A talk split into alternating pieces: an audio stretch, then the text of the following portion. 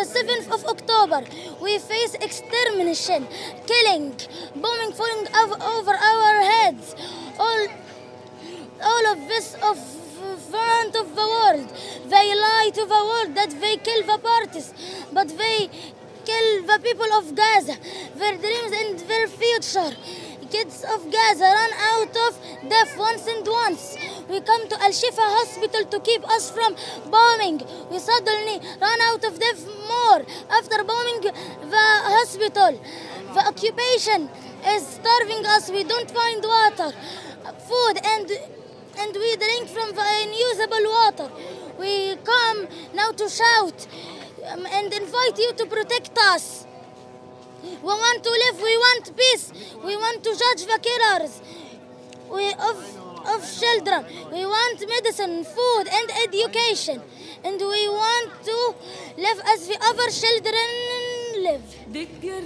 Hi, I'm Chaich, and I'm calling for a ceasefire, an end to apartheid, genocide, and liberation for Palestinians.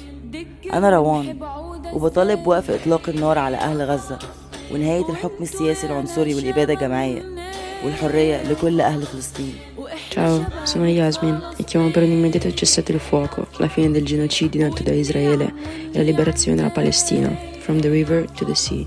Hi, I'm Pekojin.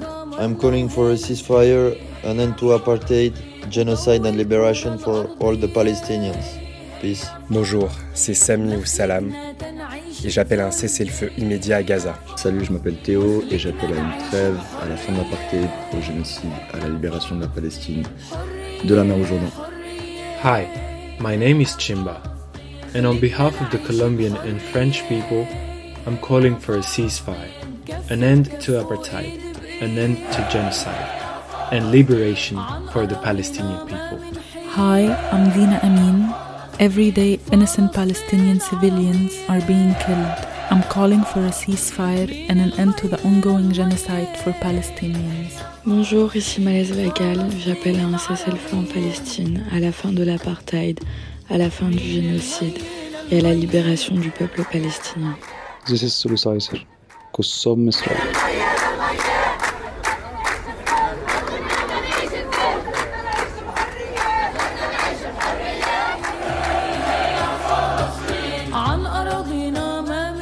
C'est Emilio Micro, j'écris, j'anime euh, cette émission et à la vue des massacres en Palestine, ça me semblait inconcevable à mon échelle de ne pas utiliser cet espace afin de, montrer un, un, soutien inconditionnel à la Palestine. Je crois qu'on a un devoir en fait, premièrement en tant qu'être humain, de soutenir toute population vivant une oppression telle que celle des Palestiniens et Palestiniennes. Mais, euh, mais je crois qu'aussi en tant qu'actrice culturelle, si on peut dire ça, en tant que rédactrice, animatrice et euh, responsable d'une émission qui porte sur les productions musicales du nord de l'Afrique et du Moyen-Orient, il y a une autre responsabilité qui vient avec en fait. Parler de ces musiques et parler de ces artistes, c'est aussi parler des régions desquelles ils émergent. Et c'est des régions qui malheureusement connaissent rarement la paix. C'est absolument insoutenable de voir que la France a fait le choix du silence face au sort des Palestiniens et Palestiniennes, mais aussi celui de la collaboration avec Israël, pourtant responsable d'un nombre incalculable de crimes de guerre et de violations du droit international. L'intention en fait d'Israël, elle peut pas être plus claire. Il s'agit d'un nettoyage ethnique, d'un génocide qui a pour but d'effacer l'existence complète des Palestiniens. Joint à cet épisode, vous trouverez un tas de ressources afin que chacun puisse agir à son échelle parce que oui, c'est possible, faut pas croire que tout ça, ça ne sert à rien, c'est hyper important de continuer aussi de rendre euh, accessibles les récits de personnes concernées et directement impactées parce que euh, beaucoup en fait de personnes vous parleront mieux de cette situation que moi. Je pense qu'on ne peut absolument pas abandonner ce peuple, on ne peut absolument pas abandonner la Palestine qui est un symbole de, résistance et de, dignité et de lutte pour beaucoup. Des souterrains arabes. al-shamal Afrika, une plongée dans l'underground Mina. الشرق الوسط وبلاد الشمس Musique électronique, DJ, interview, une demi-heure de mix exclusif. Un samedi sur quatre à 21h sur Radio Campus Paris. Des souterrains arabes, des tréfonds de l'underground Mina. Bonsoir à toutes et à tous, j'espère que vous passez une bonne soirée sur les ondes de Radio Campus Paris et bienvenue dans le deuxième épisode de l'émission des souterrains arabes à la recherche de l'underground MENA. Donc MENA signifie Moyen-Orient et Nord de l'Afrique. C'est toujours Émilie au micro. Euh, je suis chez Radio Campus Paris depuis un an. Voilà, ça fait quelques temps que de mon côté, je découvre, je fouille et j'écoute des artistes principalement issus des scènes underground, de pays arabes qui produisent surtout de multiples genres de musique électronique et du rap. À mon sens, c'est euh, les genres qui foisonnent le plus dans la région depuis euh, une bonne décennie. À travers ce projet, le but c'est de mettre en avant des artistes issus de ces scènes-là et les personnes qui leur permettent d'être relayées dans d'autres lieux de diffusion. Donc là, par exemple, ici en France. Pour ce deuxième épisode, on a la chance de pouvoir accueillir Lynn Adib et Hamdan. Bonsoir à vous. Bonsoir. Bonsoir, Amélie. Je vous laisse vous présenter euh, chacun en quelques mots peut-être. Euh, moi, je m'appelle Lynn Adib. Euh, je suis chanteuse, compositrice originaire de Syrie. je travaille sur plusieurs projets et aujourd'hui, je suis avec vous pour le projet Burger. J'habite à Paris depuis 2009 et je suis très heureuse de partager ce moment avec vous. Bonjour, je m'appelle Zaid Hamdan euh, je suis euh, producteur, musicien. Euh, voilà, je viens du Liban, de Beyrouth, et je suis installé depuis quelques années en France. Et dernièrement, je suis avec Lina Dib. on fait ce projet Bedouin Burger. Est-ce que vous pouvez nous raconter un peu cette rencontre entre vous deux et autant sur les plans personnels que musicaux peut-être? Bah c'est, le projet, je pense que ça a commencé complètement sur le plan personnel. Euh, ça n'a pas été euh, prévu que le groupe soit né et qui marche euh, autant. Je pense qu'on s'est rencontrés dans une soirée à Beyrouth au moment que j'avais quitté la France. Il y avait un moment où j'ai quitté pendant deux ans.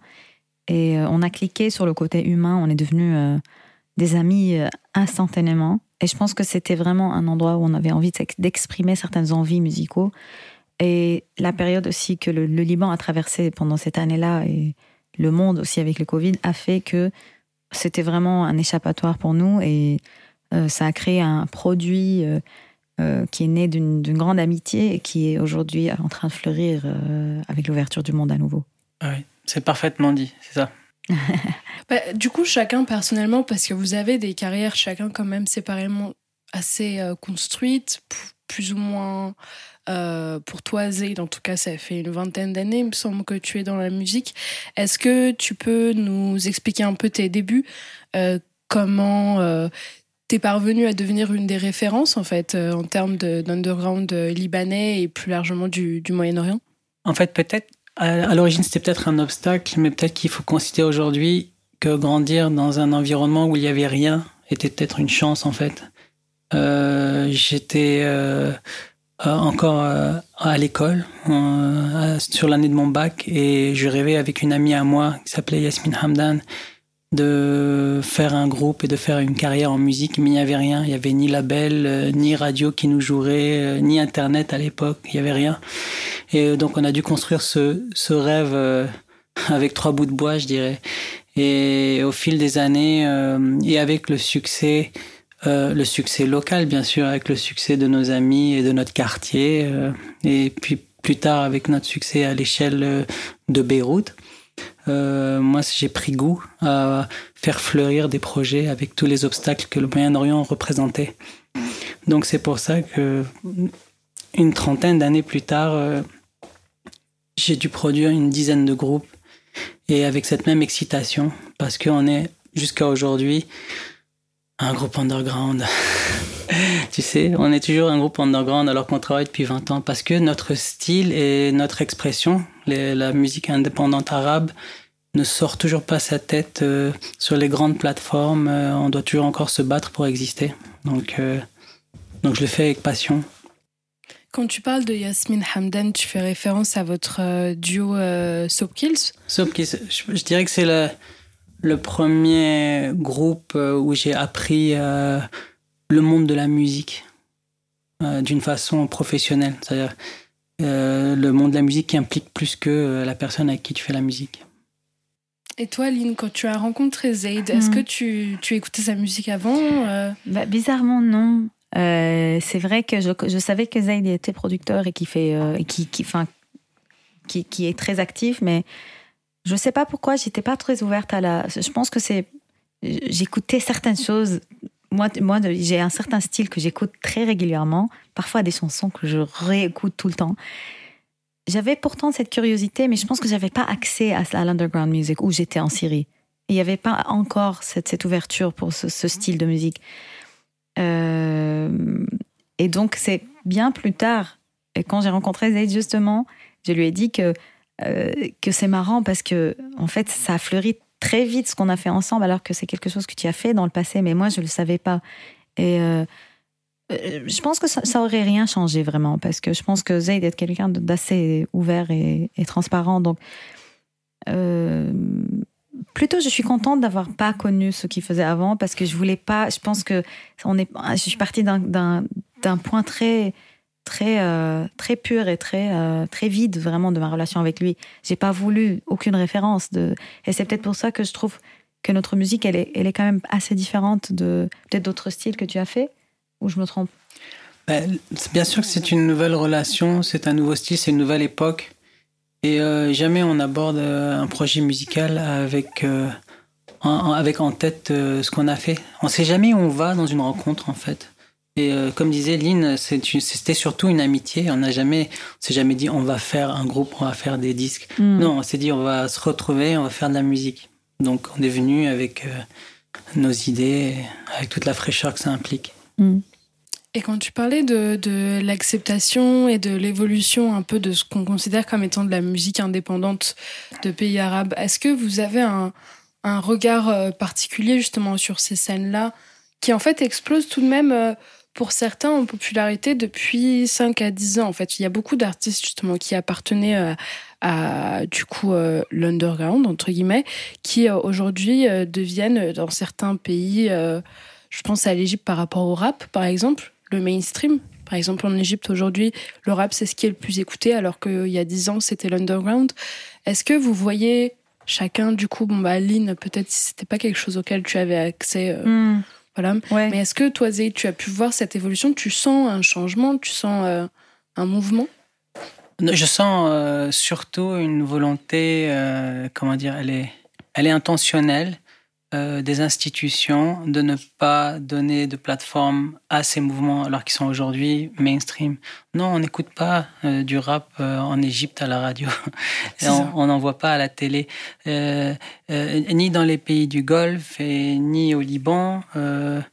et il y a très peu de pays qui sont aujourd'hui fiers de ce, que, ce est devenu la nouvelle musique arabe. Et ce qui fait que oui, ces, ces grands artistes de hip-hop sont encore considérés underground parce qu'ils n'ont toujours pas accès à cette plateforme qui est publique.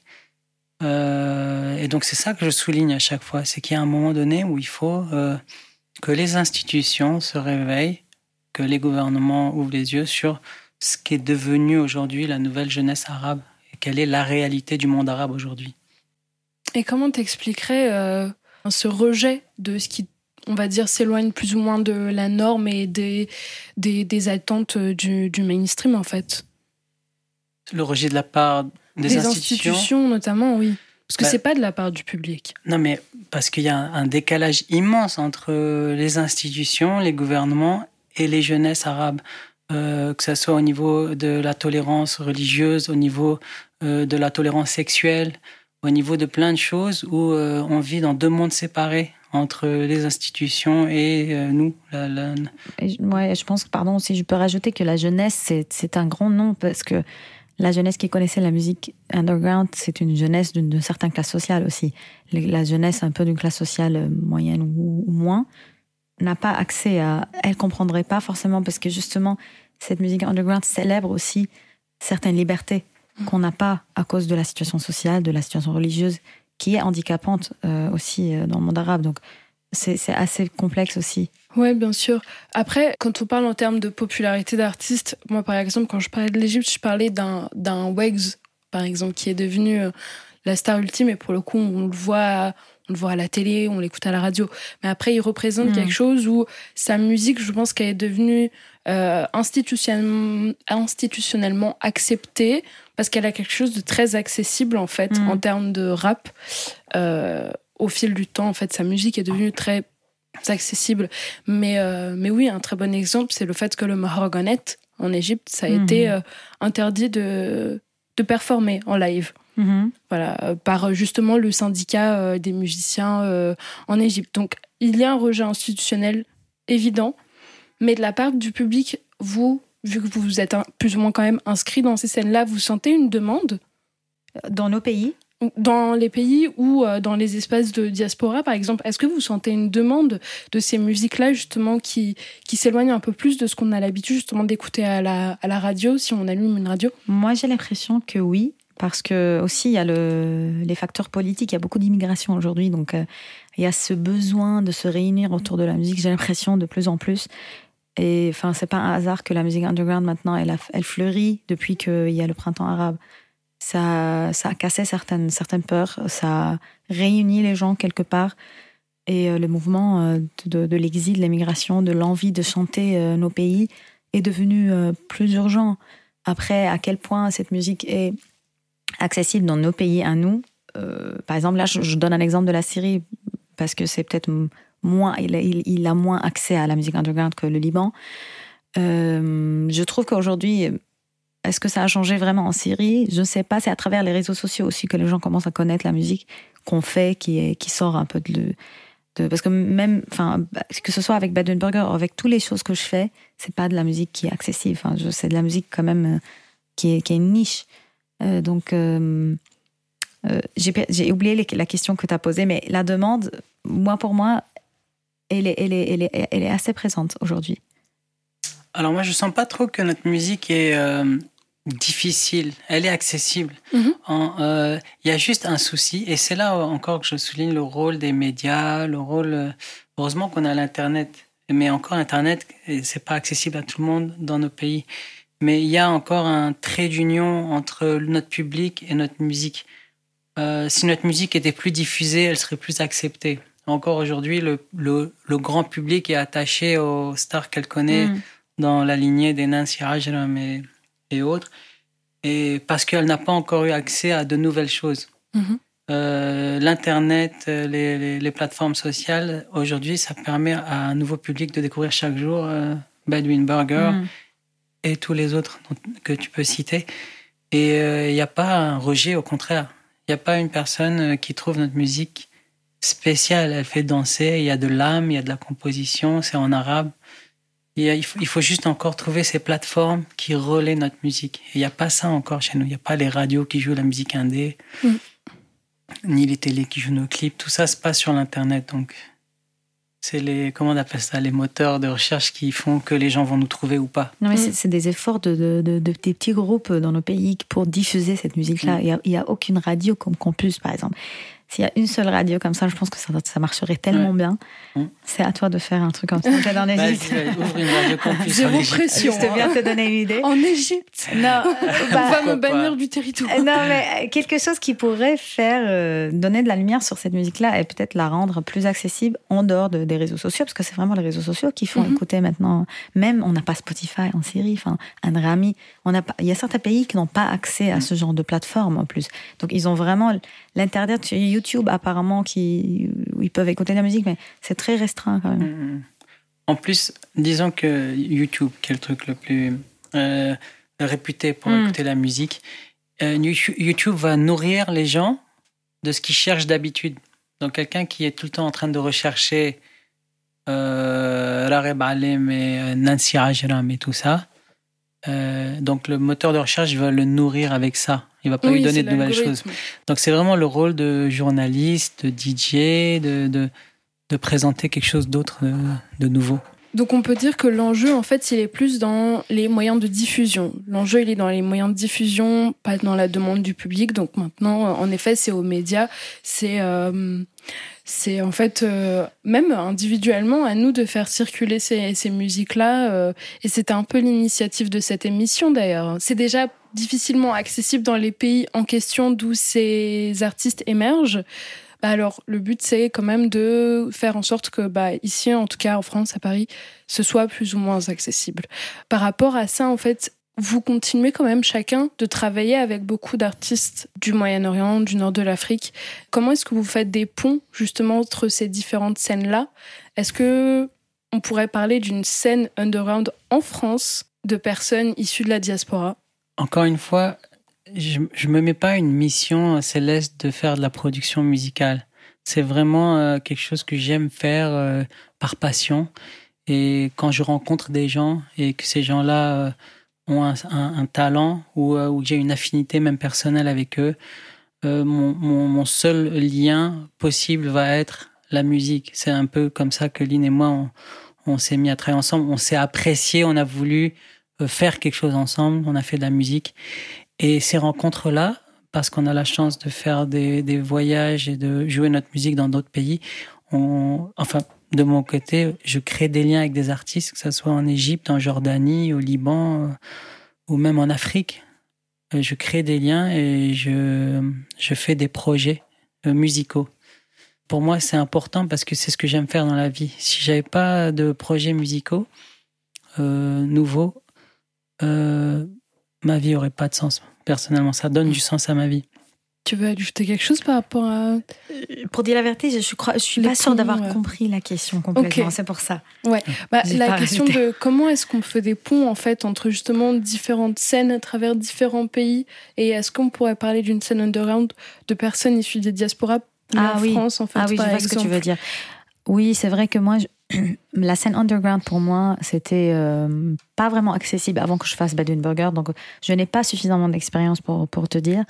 Pour moi, j'aime pas faire partie d'une scène particulière. C'est-à-dire, j'ai toujours voulu être un peu libre de ça. C'est pour ça que je chante dans, plusieurs projets et que j'ai beaucoup d'esthétiques différentes parce que j'ai du mal à euh, être considérée dans un style et qu'on me étiquette quand même. Mais euh, je pense que je, je pense qu'il y a quand même une scène. Je ne sais pas, ça se mélange quand même pas mal. C'est-à-dire, on, est en train de jouer dans des festivals. Il y a beaucoup de groupes underground qui sont basés au monde arabe et vice versa.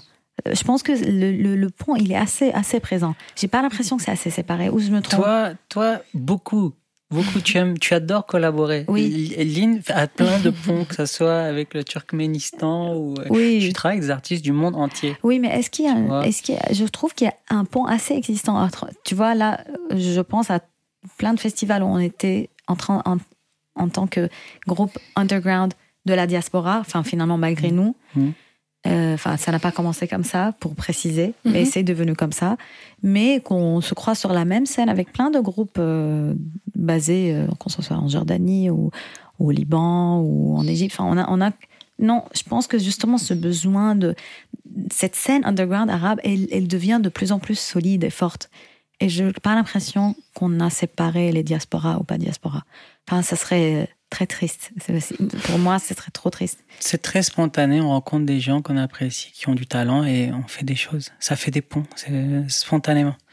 Mais c'est vrai que moi aussi, j'aime pas trop euh, euh, réduire ça à une communauté Oui. précise, à une région Oui. précise, parce que euh, je pense que on est à une ère où euh, il y a plus trop de frontières Mm.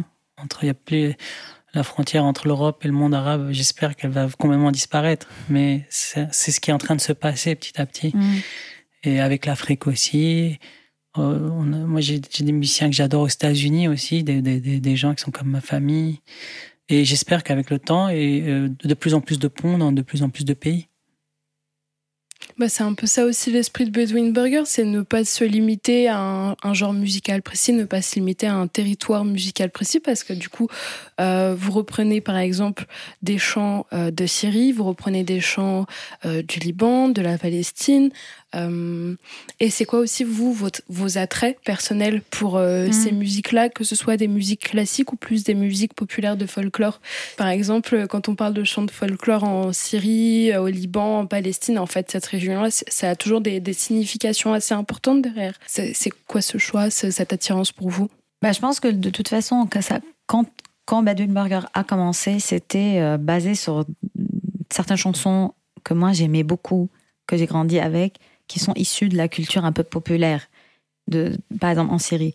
Euh, mais j'ai attribué ça au style bédouin, mais c'est pas forcément un style bédouin en particulier. Là, euh, on va peut-être commencer à jouer une chanson qui est bédouine, c'est vraiment une chanson bédouine, mais il y a beaucoup de chansons traditionnelles qui sont pas vraiment, mais pour moi, ça m'a inspiré le, côté bédouin, un peu libre, un peu dans, la, dans le désert. Donc c'était euh, par amour pour, pour, pour ces chansons-là, ce que nous a donné comme émotion. Euh, ça n'a jamais été euh, un choix euh, exprès pour, pour reprendre des chansons et les... Jamais on a commencé. C'était vraiment par naïveté, amour et euh, simplicité. Et il s'avère que moi et Zaid, on est des compositeurs aussi assez actifs. Donc vite, on a pu, euh, on a pu vraiment baser ce duo sur ce- ce- ces deux côtés. La tradition, comment on a envie de la voir, et aussi nos compositions dans cette esthétique-là, qui, comme tu dis, n'est pas une esthétique assez claire. C'est difficile de dire qu'est-ce qu'on fait vraiment comme style musical. Euh, et c'est pour ça, euh, ça marchait assez rapidement entre nous. Aussi, Lynn va aller farfouiller des raretés, euh, pas Du seulement Yémen. de- du Yémen Mm. ou, euh, ou un, un traditionnel euh, palestinien. Ou, il y a ça dans la, euh, dans la, la personnalité de Lynn, c'est le, le côté euh, gold digger. digger, ouais. gold digger. Euh, et moi, j'adore remixer, créer un environnement euh, Sonore. sonore qui est moderne sans dénaturer. C'est un peu ça la, la, la difficulté de, des choses qu'on s'amène l'un et l'autre. C'est pas faire un truc euh, grossier. Euh, donc c'est ça qui est beau, c'est cette matière euh, de tout, toutes les régions qui sont un peu notre culture à cause de la langue, qu'on arrive à réactualiser. Mais d'où- un peu pour revenir à ce qu'on disait avant, c'est que je pense que cette musique underground dans le monde arabe, elle est difficilement, même, même si les gens, enfin, ce qu'on a attribué ça au fait que c'est pas suffisamment exposé au public, mais je pense aussi le public au monde arabe a un peu peur de de, cette moderni- modernisation.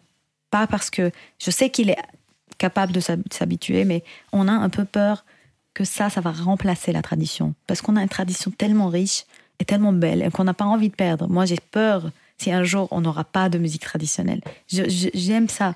Et c'est important de savoir qu'on peut coexister. C'est juste une, une autre manière de faire écouter peut-être une chanson qui date depuis 50 ans, mais qui... on, on va peut-être plus écouter maintenant la chanson euh, originale.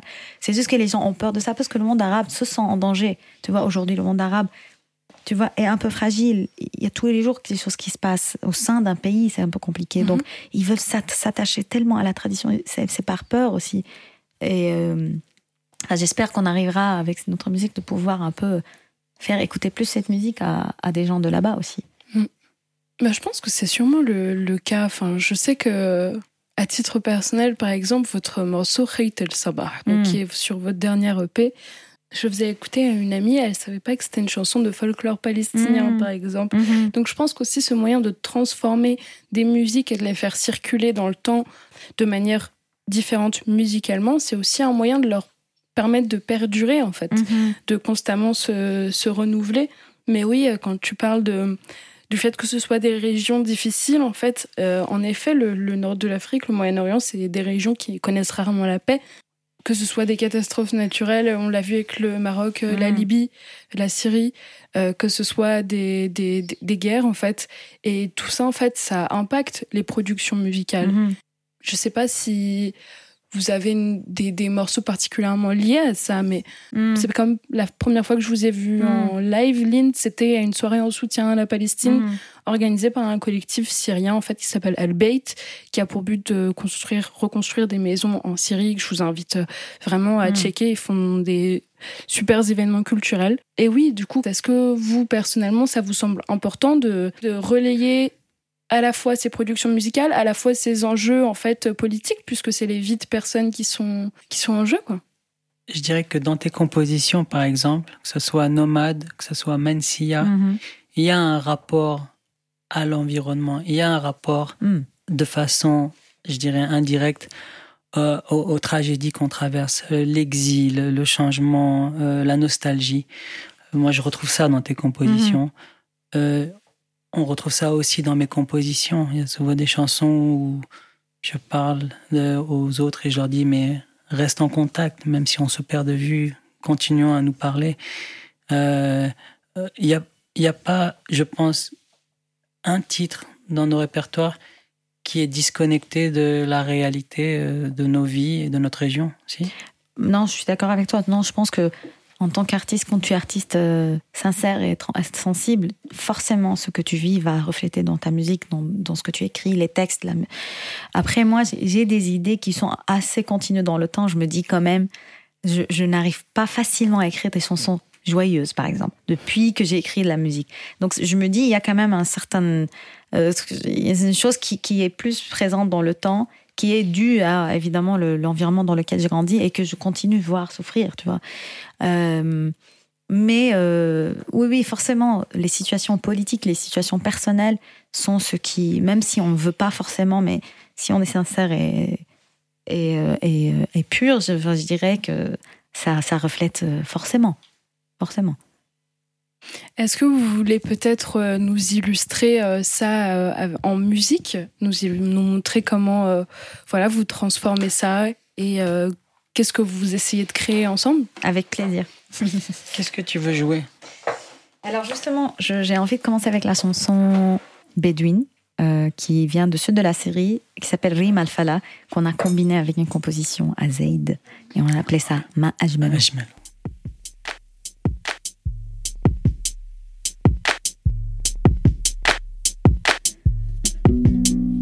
ريم الفلا يا زينة كل المزايين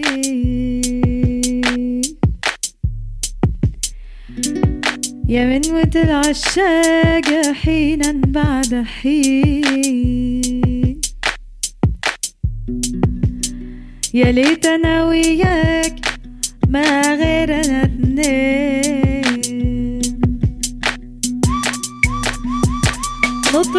على النغمات صوت الربابات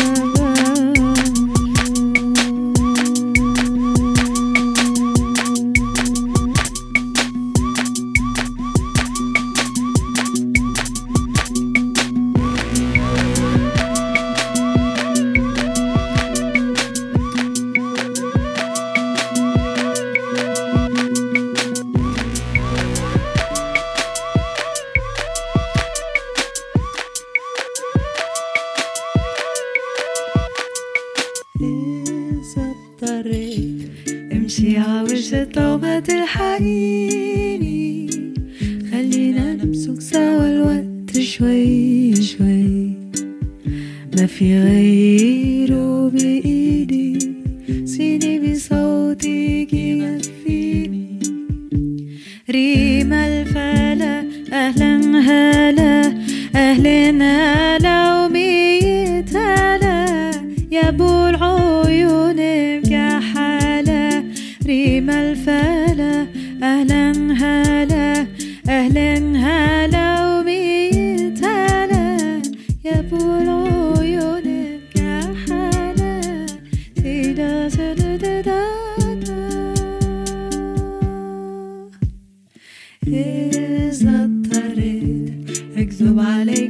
دايمة الحقيقة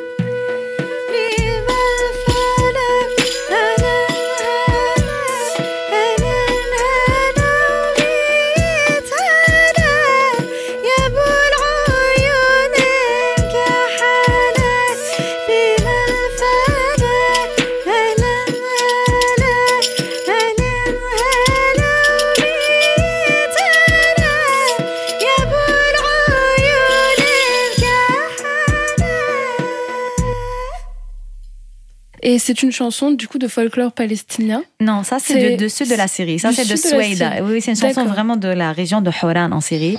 Et donc la chanson n'est pas que ça. Il y a une partie qui était une vieille chanson à Zayd. Donc on a on regroupé les deux. On a appelé ça Ma'ajmalo. Ok, ouais. magnifique. Donc toutes les parties que moi je chante, c'est la chanson traditionnelle et toutes les chansons qui chantent, la partie qui chante, c'est sa composition. Ok. Est-ce que vous voulez continuer? Oui, avec plaisir. Nomade? En nomade. Ok. thank you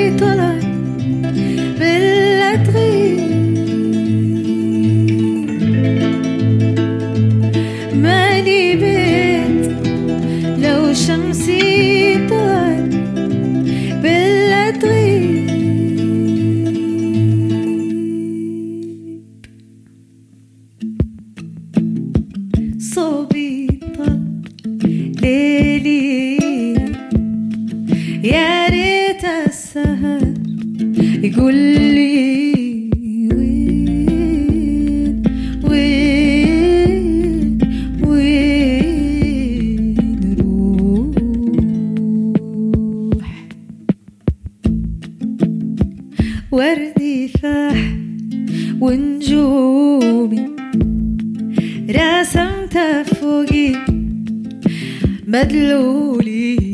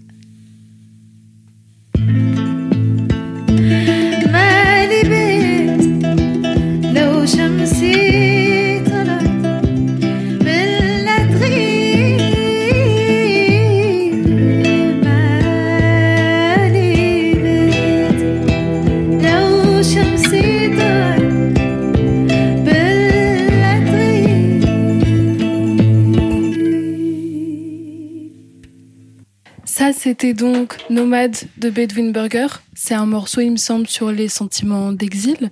Oui. Quand vous dites Al-Roub, c'est l'exil. Ouais, toujours être à la recherche de, de, de chez soi, mais qui est forcément, enfin, c'est lié à l'exil, mais qui peut être les gens qui sont exilés chez eux, chez eux-mêmes. Il y a des gens exilés en Syrie, il y a des gens exilés en France. Il y a vraiment l'exil qui est un grand terme maintenant qui devient de plus en plus euh, Mhm. ouais, à nos jours. Je vous invite, si ça vous intéresse, cette question de l'exil euh, intérieur, à aller écouter l'épisode de la Nuit des Divas avec Lynn Adib. On y avait consacré une bonne partie. Oui. Merci beaucoup en tout cas. Et là, on vous allez terminer avec Avec la chanson qui a tout commencé, je dirais, entre moi et Zayd, et ça s'appelle Taht. Ok, super. يا وينك يا ابو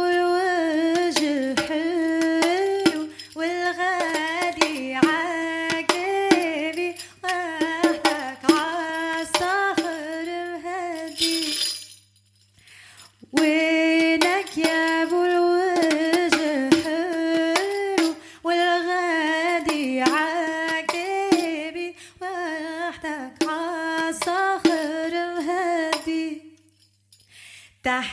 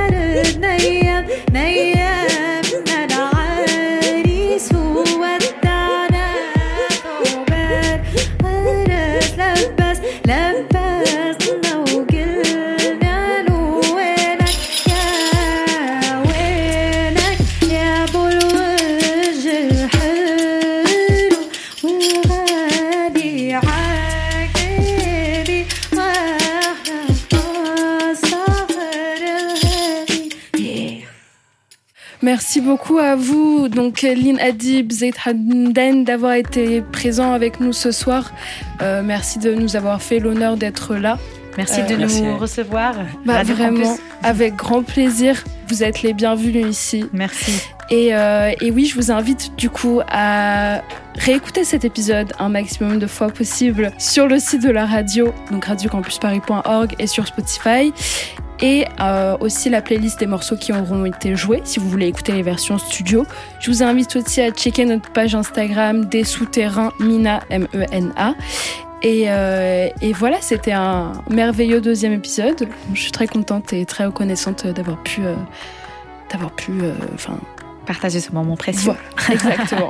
Merci à toi. Merci de nous avoir reçus. Merci.